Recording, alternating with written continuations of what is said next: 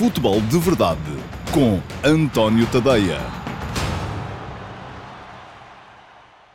Olá, então, muito eh, bom dia a todos e sejam bem-vindos ao Futebol de Verdade de segunda-feira, dia 3 de maio de 2021. Já estamos em maio. Maio é o mês em que geralmente se decidem os campeonatos, pelo menos aqueles que não estão decididos antes. Um, acabou neste fim de semana a corrida ao título em Itália, por exemplo.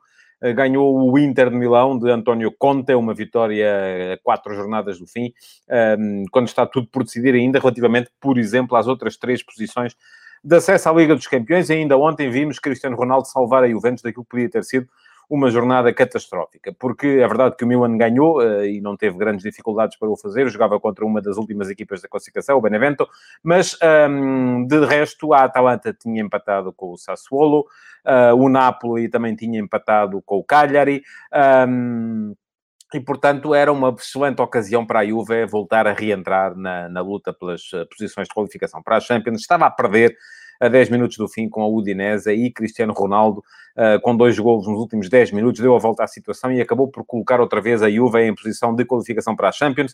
É, uh, hoje há um jornalista italiano que diz que Ronaldo tenciona cumprir o contrato que o ano que lhe falta de contrato com a, a Juventus para depois poder jogar ainda dois anos no Sporting.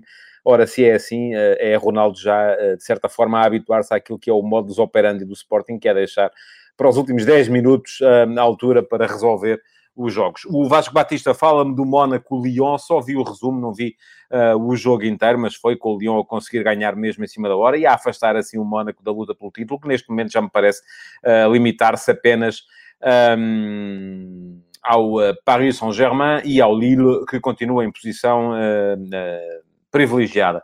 Muito concorridas de resto ainda as lutas pelo título um, em França e em Espanha, já para não falar do caso português, que é desse que vou falar aqui de forma um bocadinho mais demorada. Em França, com o Lille a conseguir manter a vantagem. Há aqui uma coincidência de calendário nas últimas jornadas. O Lille a jogar com equipas que também vão jogar com o PSG. Uh, e, portanto, o Lille tem estado a mostrar uma enormíssima capacidade de resiliência, de resistência mental.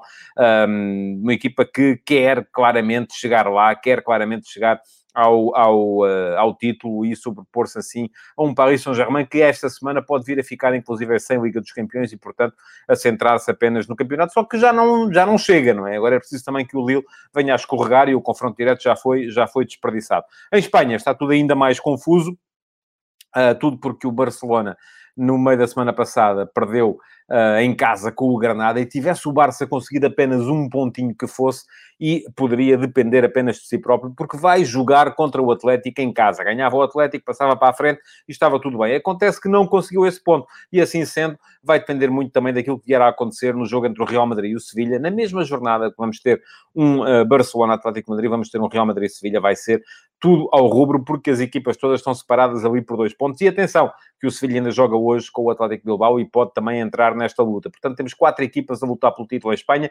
temos ainda assim duas a lutar seriamente uh, pelo título em, em uh, França. Em Inglaterra não houve campeões de fim de semana devido aos uh, infelizes acontecimentos de Manchester, e eu também já vou falar aqui um bocadinho disso.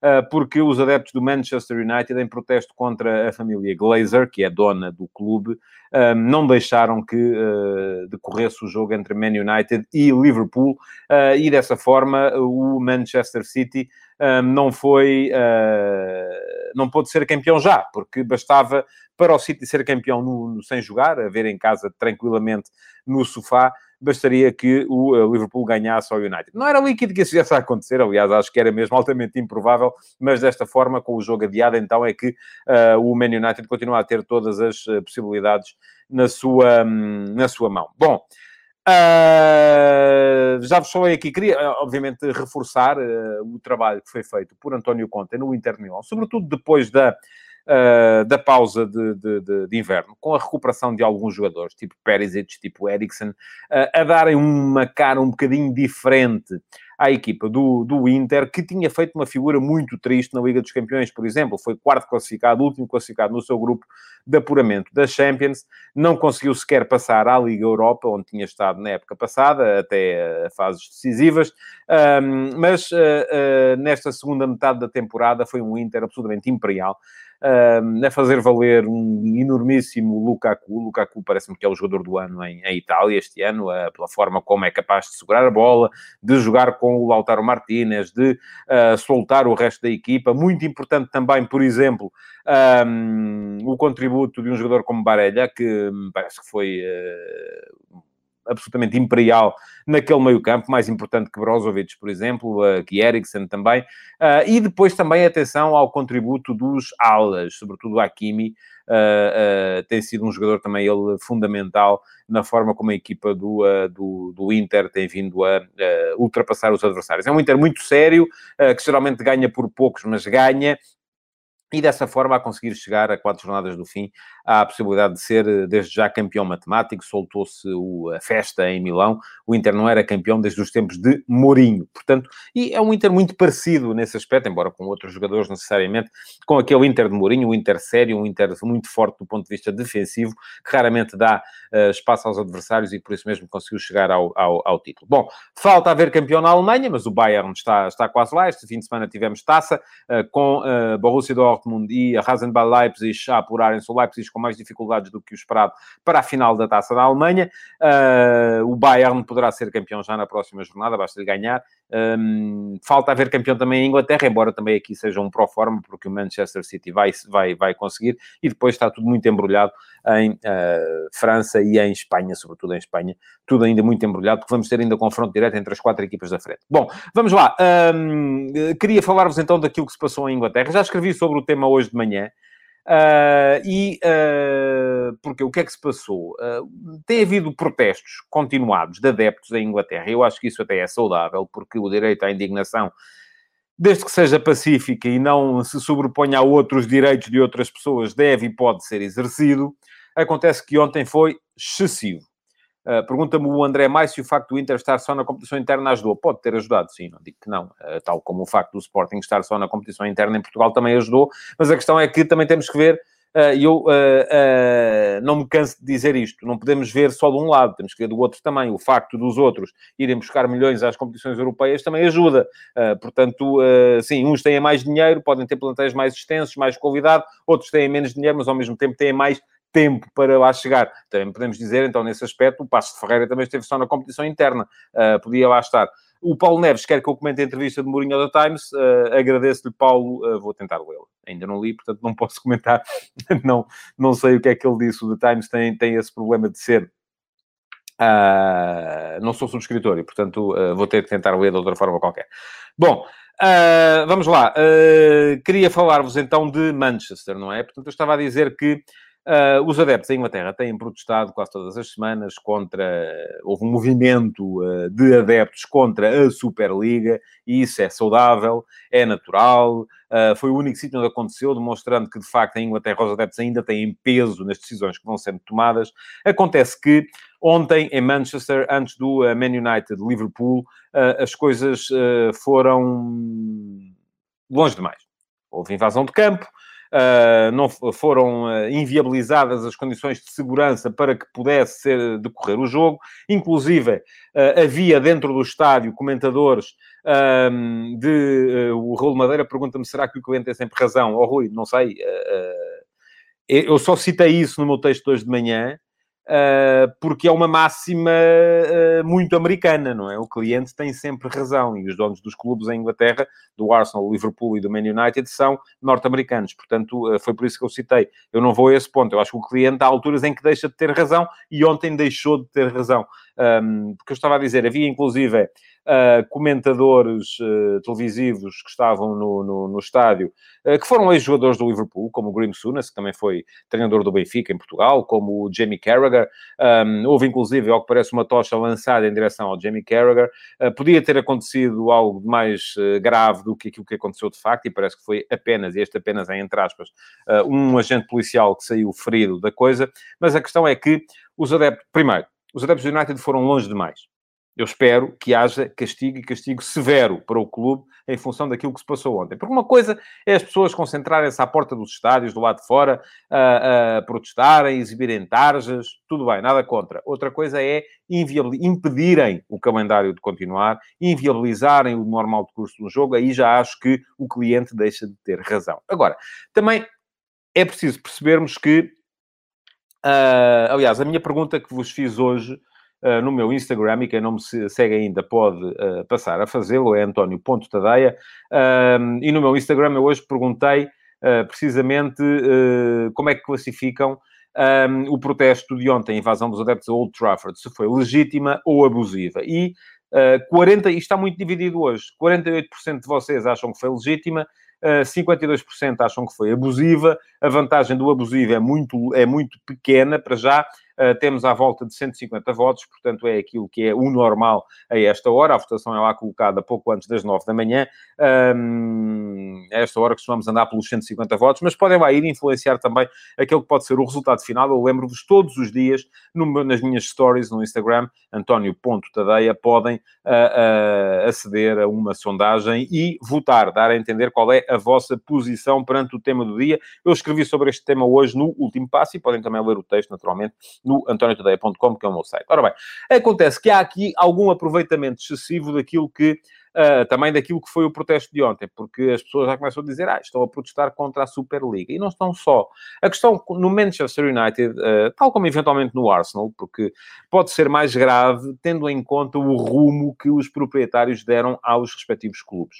Enfim, no Arsenal, a compra por Stanley Kroenke um, não deu bons resultados, o clube está a vegetar a meio da tabela da, da Liga, uh, da Premier League, enfim, veremos se vai ou não ganhar a Liga Europa, ainda está com possibilidade de, de, de, de o fazer, mas o Arsenal caiu, caiu muito, também fruto da saída do Arsene Wenger. Uh, diz o Paulo Neves que o Man United ganha a Liga Europa e isto passa tudo, eu não tenho nada a certeza disso, Paulo, porque os adeptos, aliás, tal como se viu na questão da Superliga, os adeptos ingleses, e o Paulo, tanto quanto sei, vive em Inglaterra e sabe isto com certeza melhor do que eu, os adeptos ingleses uh, centram-se muito naquilo que são as suas competições. E desde a saída de Alex Ferguson de Old Trafford, o Man United ganhou uma taça de Inglaterra e uma Liga Europa, ambas eh, através de José Mourinho. Não ganhou mais nada. Portanto, aquilo que os adeptos apontam muito aos proprietários, à família Glazer, e atenção, a família Glazer comprou o clube, se não me engano, já em 2005, portanto já lá vão 16 anos, e uh, nestes 16 anos, um, o clube, uh, com Ferguson, ainda foi mantendo a hegemonia no futebol britânico, uh, inglês, mas depois disso foi caindo, caindo, caindo, caindo e deixou de ganhar em casa. o Paulo Pires Ferreira diz que o protesto em Manchester foi contra os Glazers, a invasão foi o resultado de muitos anos de protesto passivo contra a gestão roubo dos Glazers. Ora bem, é isso precisamente que eu acho também. Um, há ali uma componente em que se calhar isto vai um bocadinho a, a, a, a, cavalgar a onda da Superliga, dos protestos contra a Superliga, mas o que está aqui em causa é muito mais do que isso. Eu não lhe, não lhe chamaria roubo, até porque foi uma coisa absolutamente legal, não é? Mas aquilo que a família Glazer fez com o Manchester United foi, pelo menos, eu gosto muito de usar esta expressão, uh, e não tenho nada contra o nome, meu pai chama-se Francisco e o meu filho também, mas uh, uh, um, foi uma chique espertice. Uh, porquê? O que é que fizeram os Glazer? Os Glazer compraram o Manchester United com dívida. Contraíram um empréstimo para comprar o Manchester United. Entretanto, uh, passaram o serviço da dívida para dentro do clube e foram para casa tranquilos, ou seja, não têm nada a pagar. É muito fácil assim, não é? Eu vou ali, peço uns milhares de milhões e eu creio que neste momento o Man United estará avaliado em bolsa em pouco mais de 3 mil milhões de, de, de, de euros. Um, dou ali peça emprestada, a seguir a dívida deixa de ser minha e passa a ser do clube. E isto gerou uma descapitalização tal uh, no, no Man United. Uh, o clube dará neste momento à família Glazer um uh, retorno à volta dos 80 milhões de euros por, por ano, portanto não é coisa pouca. parte desse dinheiro vai para o serviço da dívida, parte desse dinheiro vai para a distribuição de dividendos, mas a verdade é que os adeptos do Man United estão a ver, foram vendo a equipa a ser cada vez menos competitiva.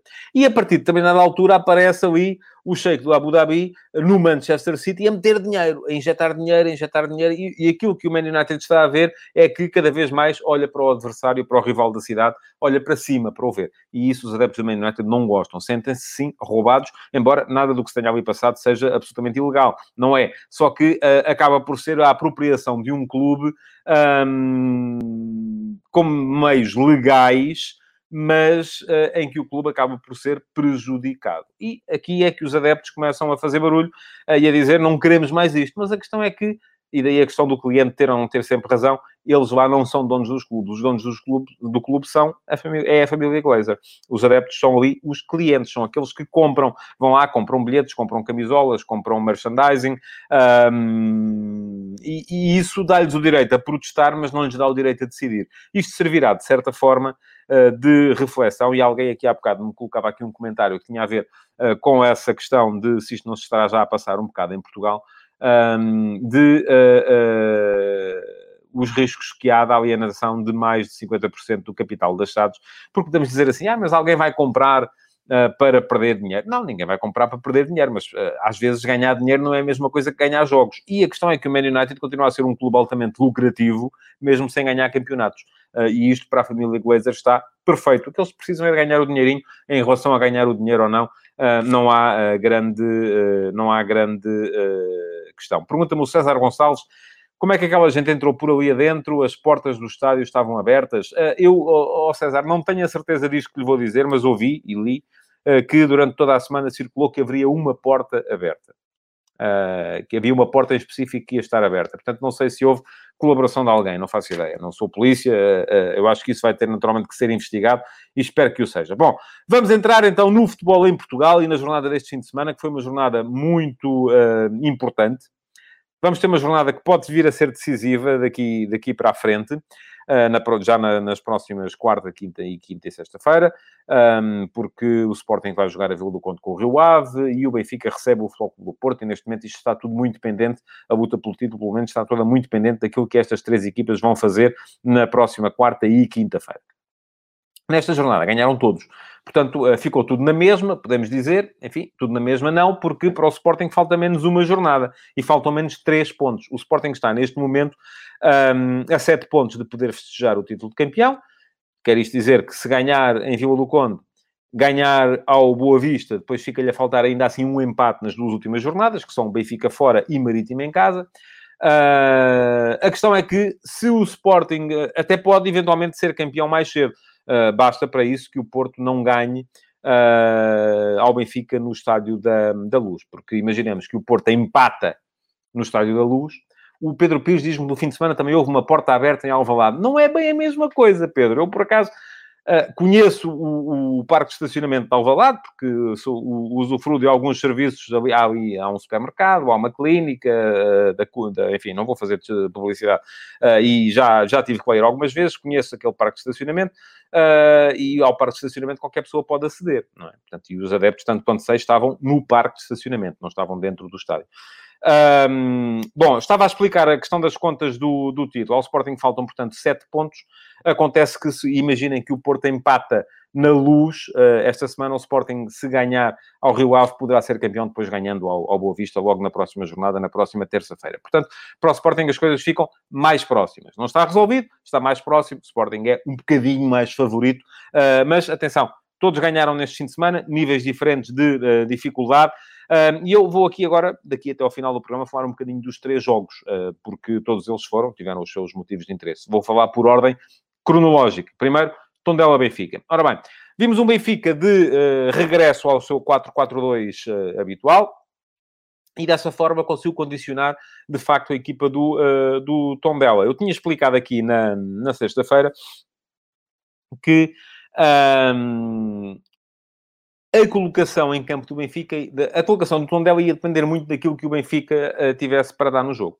Se o Benfica aparecesse com dois uh, pontas de lança, e foi isso que aconteceu, porque quer queiram, quer não, é diferente ter o Waldschmidt ou ter o Rafa.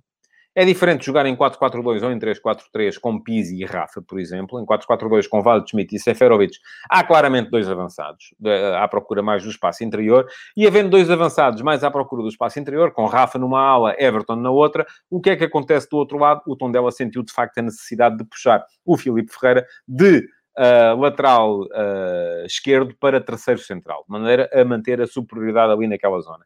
E acontecendo isto, o que é que aconteceu? O Olave, médio, teve que fechar o corredor esquerdo.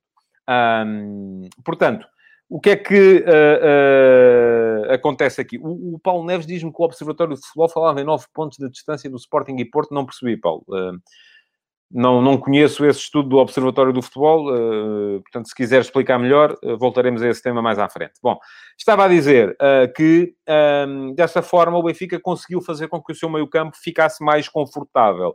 E o problema do meio-campo, o problema do Benfica podia claramente ser a zona de meio-campo. Um, ehm, o Correio é fixe diz que era 4-4-2, mas a construir era a 3, verdade? Gabriel baixava para a zona de construção, mas não é disso que eu estou a falar. O que eu estou a falar é depois da luta a meio-campo, porque a meio-campo o Benfica tinha Gabriel e Pizzi. Não é uma dupla extraordinária, bem pelo contrário. E, e, sobretudo, porque do outro lado estavam o, o Grau e o João Pedro, e não estava o Olave, é que estava a fechar o lado esquerdo. Portanto, assim sendo dois contra dois, o meio-campo do Benfica conseguiu ficar mais confortável. O Benfica teve um início muito forte, muito pressionante, a encostar o Tondela atrás. Seferovic podia ter marcado logo aos 9 minutos, o Pizzi marcou aos 12, uh, eh, o Everton podia ter feito o 2-0 aos 15, fez o 2-0 aos 19 e, portanto, com 2-0 em 20 minutos, o Benfica estava uh, tranquilo no jogo, baixou o ritmo, um, não foi. Uh, uh, uh, à procura de ampliar mais a margem, passou, a, do meu ponto de vista, a gerir e correu riscos porque o Tondela, a partir desse momento, a partir do momento em que o Benfica baixou a intensidade, um, foi capaz de ir criando situações de golo. Isso tem feito um golo, e teve vários, o Mário Gonçalves teve várias ocasiões para o fazer, eu contei aqui cinco cinco ocasiões, aos 22, aos 45, aos 49, aos 58 e aos 61, se tem feito um gol, o Benfica poderia eventualmente ter tremido. Não fez, portanto o jogo foi tranquilo, o Benfica até a final, um, foi gerindo, também podia ter feito o 3 a 0, acabou por não o fazer. Uh, o resultado acaba por se aceitar em virtude daquilo que foi o início muito forte do Benfica, embora pelo que fez, o Tondela justifique pelo que fez a partir dos 20 minutos, porque até aí praticamente não esteve em campo, o Tondela justificasse também ter feito um golito e ter uh, perdido, vamos lá, pela, pela margem mínima. De qualquer modo, três pontos para o Benfica, a manter a pressão em cima do Porto, o Porto a saber que tanto para pressionar o Sporting, que só jogava no dia seguinte, como para voltar a colocar a distância para o Benfica em quatro pontos, tinha de ganhar à noite ao Futebol Clube Famalicão. Palavra para a arbitragem de Manuel Mota no Tondela Benfica, gostei muito, sempre a deixar jogar, marcou 16 faltas apenas durante os 90 minutos de jogo, é disto que eu gosto, é assim que eu quero ver. Não houve lances polémicos, não me parece que tenha havido sequer uh, grandes questões em torno de grandes penalidades, golos mal validados, enfim, portanto, uh, jogo tranquilíssimo para o uh, Manuel Mota no Tondela Benfica. Bom, à noite tivemos então o Flóculo Porto, Flóculo Famalicão, um, e era um Porto, conforme já expliquei aqui, tinha dificuldades uh, colocadas pela pressão que o Benfica lhe tinha colocado em cima, pelo facto de precisar de pressionar o Sporting para a frente, mas esta equipa do Porto é uma equipa que está habituada a isso. Acontece que as dificuldades do Porto não se ficavam por aí. Um, tinha Corona preso por Arames, enfim, e viu-se que o, o, o, mexicano teve que sair ao fim de, ainda à meia da primeira parte, magoado, e veremos. Eu tinha dito aqui também na sexta-feira uh, que um, não acreditava que Sérgio Conceição poupasse os jogadores fundamentais, mas que se calhar era isso que ele já devia ter feito, e há mais tempo, não era só agora, deveria há mais tempo ter uh, rodado mais a equipa, porque há vários jogadores desta equipa do Porto que me parece que estão a chegar ao fim da época exauridos, um, excesso de jogos, sim, e aqui o André Maio está sempre a falar disso, uh, uh, ainda, ainda hoje falou, um, de facto, houve jogos a mais, mas também podia ter havido maior rotação, maior rotatividade do plantel, e não houve, porque o Porto com os milhões que ganha na Liga dos Campeões, tem mais soluções. Tem jogadores que podiam naturalmente ter aparecido mais vezes, para estes não estarem tão, tão cansados, e isso não aconteceu. Pergunta ao Correio Fixe se não teria sido mais avisado de deixar o Corona de fora. Olha, oh, depois do que se viu, enfim, é como acertar no totobola à segunda-feira. De facto, uh, ah, um, parece-me parece possível que assim fosse. Mas pronto, o Porto tinha o Corona preso por Arames, tinha o Zaidu de fora, e o Zaidu só foi para o banco à última hora, porque também não era suposto sequer, e depois teve, acabou por ter que jogar. Uh, tinha o Sérgio Conceição a um amarelo da suspensão, e por isso também manteve... O Sérgio Conceição, que tolice. O Sérgio Oliveira a um amarelo da suspensão, e por isso manteve-o no banco, entrou só na ponta final. Marega a repousar, o Pep de fora também suspenso, e portanto foi uma equipa do Porto alternativa, com o Diogo Leite ao lado do Mbemba como centrais, Corona a jogar como lateral, e o Corona como lateral foi fundamental no lance do golo, por exemplo. O uh, Francisco Conceição a entrar para o lugar do Zaidu, uma vez que o Corona baixou para a defesa, uh, abriu-se uma vaga e o Manafá passou para a esquerda, abriu-se uma vaga na, na frente. Gruites, bem, na posição de médio, de médio centro. Parece-me que ganhou ali o Sérgio Conceição uma, uma alternativa. Uh, e o Tony Martínez, que também começa, começa a aparecer que já devia estar a jogar há mais tempo, não é? Uh, enfim, já devia ter sido mais vezes utilizado para que não sejam sempre os mesmos dois, Marega e uh, Taremi, com Tony, Tony Martinez já mostrou capacidade, o próprio Evan Nilsson já mostrou capacidade, uh, mas uh, uh, jogado pouco, tanto o Tony Martinez como o, o, o Evan Nilsson. O Porto apareceu assim, num sistema ligeiramente diferente, mas, enfim, o Porto varia muito entre aquele 4-3-3 e o 4-4-2. Aquilo que se viu desta vez foi Taremi muito sobre o corredor esquerdo, um, quem dava, embora quem desse largura à esquerda fosse o Manafá, mas o Taremi a partir sempre muito na esquerda uh, e o Otávio a aparecer mais no meio. Embora uh, viu-se pouco aquela troca em que o, o Taremi vinha mais para o meio, a não ser na segunda parte, porque aí foi assim, uh, e o Otávio ia para a esquerda, na segunda parte foi assim, porque entretanto entrou o Luís Dias. O Famalicão apareceu num 4-4-2 losango, enfim, podemos chamar-lhe 4-3-3, porque o Ivan Reimer era ponta de lança, mas não era, ao mesmo tempo era quarto médio, baixava muito para o espaço entre linhas. Quem, os avançados eram claramente o Gil Dias mais sobre a direita, o Ivan Rodrigues mais sobre a esquerda, um, ficando a posição de ponta de lança um bocadinho vaga. O Ivan Raime aparecia lá. Ora, o gol do Porto nasce de uma, de uma investida do Corona por dentro e é muito forte o Corona neste tipo de movimentos quando joga como lateral e uh, invade o espaço, o espaço interior. Profundidade dada pelo Taremi, inteligência também, na forma como o Taremi depois uh, uh, baixa a bola para, o, para o, a finalização do Tony Martínez. Acontece que o Famalicão chegou ao empate mesmo sobre a, a, a ponta final da, da primeira parte. Um lance em que me parece que há uh, culpas, da, da, sobretudo do, do, do que não salta, a bola passa por cima da barreira, a bola não entra sequer no canto, a bola entra quase ao meio da baliza. Podemos dizer assim, pá, mas o Marchesino com uma bola ao meio da baliza não podia também ter feito mais alguma coisa. Podia, do meu ponto de vista, podia. Mas a questão é que o guarda-redes, quando faz a barreira, está à espera que a bola não passe ali. E ela passou. Se forem ver bem aquela barreira, e cada vez mais é um tema uh, determinante na, nas grandes competições, falarmos de barreiras, se forem ver bem aquela barreira, a bola passa onde não tinha que ter passado. E, portanto, o guarda-redes aí, do meu ponto de vista, é um bocadinho ilibado na culpa principal ali do, uh, do, do Gruitch. Bem, na segunda parte, o Porto faz entrar o Luís Dias para o lugar do Francisco Conceição, não, não esteve feliz uh, o, o, Conceição, muda claramente para 4-4-2, com Taremi no meio, acaba por chegar à vantagem, 2 a 1 de penalti uh, de Taremi, 3 a 1 num livre, também mal defendido por parte do, do, do, do, do Famalicão, em que o Gruitch aparece para, para finalizar. O Famalicão ainda faz o 3-2 na ponta final. Já lá vamos à arbitragem. O César André Nobre está-me a dizer que não há falta do leite no primeiro gol do Famalicão. Já lá vou. Um, e, uh, de qualquer modo, o Porto ainda... ainda ainda. Ora, eu vou só interromper para responder ao Paulo Neves. Uh, Paulo, não é o Observatório do Futebol, é o 538. O Observatório do Futebol nunca fez uma, uma projeção para o campeonato, tanto quanto eu sei. Uh, mas ele diz no último estudo do Observatório, portanto, do uh, 538, que aqui analisámos recentemente, o Sporting ganha com 82 pontos e o Porto fica a 9, 73. Não sei, por acaso não vi ainda. Creio que na altura não, a distância não era tão grande. Uh, ainda não fui ver a atualização, uh, verei e depois amanhã dou-lhe uma, dou uma resposta. Um, bom, estava a dizer que o Famalicão já não foi a tempo uh, de. ainda ganhou ali três ou quatro cantos, porque o Famalicão também mudou e começou a meter mais gente para a frente. Fez entrar o Heriberto, um, fez entrar o Kraev para o lugar do, do Ugarte, o Heriberto passou a ser ponta de lança, depois mais tarde, enfim, o Famalicão começou a meter mais gente na frente e criou ali alguns problemas à equipa do Porto. Bom, arbitragem. Uh, bem assinalado a grande penalidade do Diogo Leite sobre o Taremi, ele falha a bola e acerta no, uh, no adversário, e de facto mal assinalada, do meu ponto de vista, a falta uh, do Diogo Leite sobre o Ivan Jaime, que dá origem ao primeiro golo do Famalicão. é claramente o Ivan Jaime quem vai contra a perna do Diogo Leite, que já lá estava, é um lance Lembram-se daquele da semana passada do Luís Dias, em que a perna do defensor do, do Moreirense já lá estava e é o Luís Dias que vai contra ele? É igual.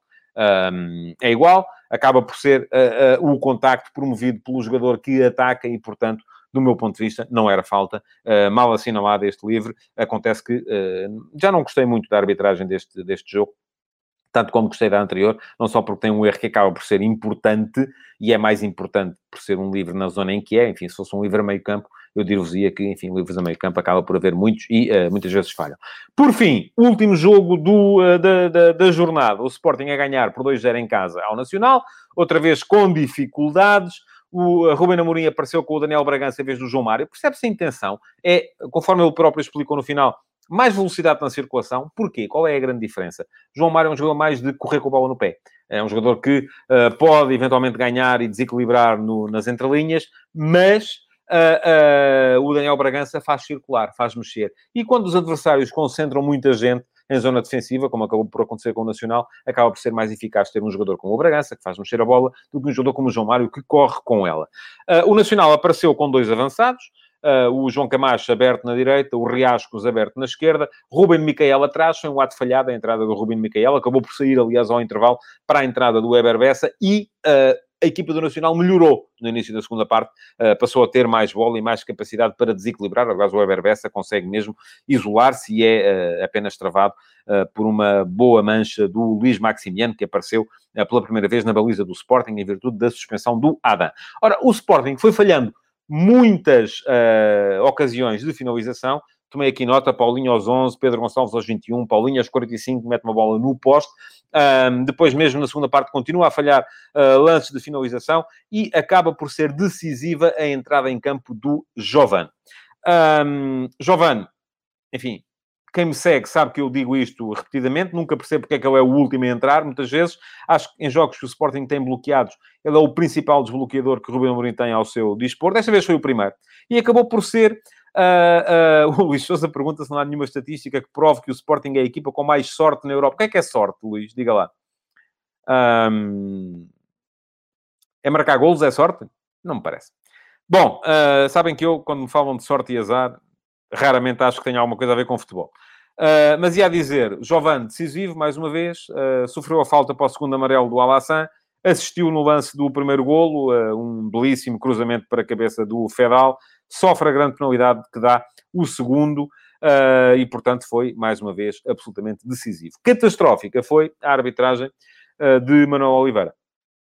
Uh, e pronto, tenho que falar aqui também dos lances. Acabaram por não ser importantes.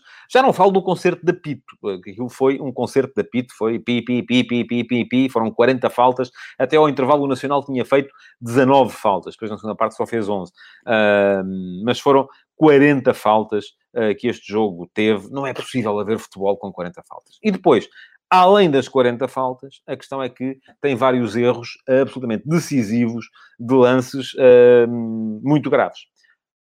Está bem, vamos dizer primeiro em que é que ele esteve bem. Esteve bem na anulação do golo ao, ao, ao uh, Paulinho, ao Pedro Gonçalves, Paulinho, ao Paulinho. Uh, um lance que envolve Paulinho e Pedro Gonçalves, mas Pedro Gonçalves está fora de jogo no início da, da jogada. Esteve bem na grande penalidade que, que marcou, porque há de facto falta sobre o uh, Giovane, mas uh, vamos lá ver. Admito que tenha estado bem na, num lance em que se pede grande penalidade, eventualmente por falta do Rui Correia sobre o Coates, por duas razões. A primeira é que, eh, enfim, o lance é braço aqui, braço ali, sabemos que há muitos desses, é uma questão de intensidade, uh, mas eu dá-me ideia que, de qualquer modo, aquilo que o árbitro marcou ali foi, disse que a bola tinha saído. Eu parece-me ter-lhe visto fazer aquele, aquele uh, sinal a dizer que a bola no pontapé de canto tinha passado por fora do campo. Enfim, não sei se passou, se não, não consigo, portanto, admito, dou-lhe o benefício da dúvida perfeitamente.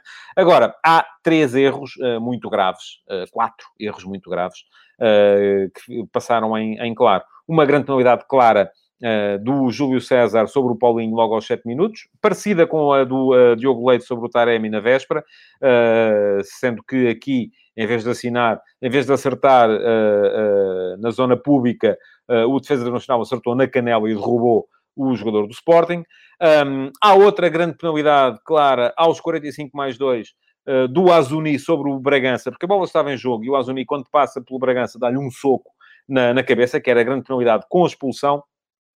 Uh, portanto, vale uh, dois erros uh, graves. E há ainda um cartão vermelho por mostrar ao Pedrão aos 35 minutos por uma entrada, enfim, muito, muito violenta sobre o Nuno Santos, no lance que acaba por gerar depois o gol anulado ao, ao Sporting. Bom, um, vão dizer, então não estava fora de jogo. Estava, estava fora de jogo. A falta, uh, não seria falta para o Sporting, seria falta para o Nacional, porque havia um fora de jogo anterior, mas uma entrada violenta, como é o caso, sobrepõe-se e acaba por motivar na mesma a, a, mostrar a ação disciplinar, não a falta, mas a ação disciplinar. Portanto, arbitragem fraca do Manuel Oliveira. Um, calhou o Sporting ter ganho na mesma o jogo e teve muitas dificuldades para o fazer, porque se não o tivesse ganho, com certeza teríamos uh, festa durante a semana toda, como tivemos na semana passada. E o futebol português não precisa, de facto, destas coisas, precisa de menos confusão e mais jogo nas quatro linhas. Bom, amanhã estarei de volta para vos falar já um bocadinho da próxima jornada, com certeza, embora uh, a antevisão dos jogos, eu vi que houve aí perguntas relativas a essa questão, uh, vá ficar para quarta e para quinta-feira, ainda faltam muitos dias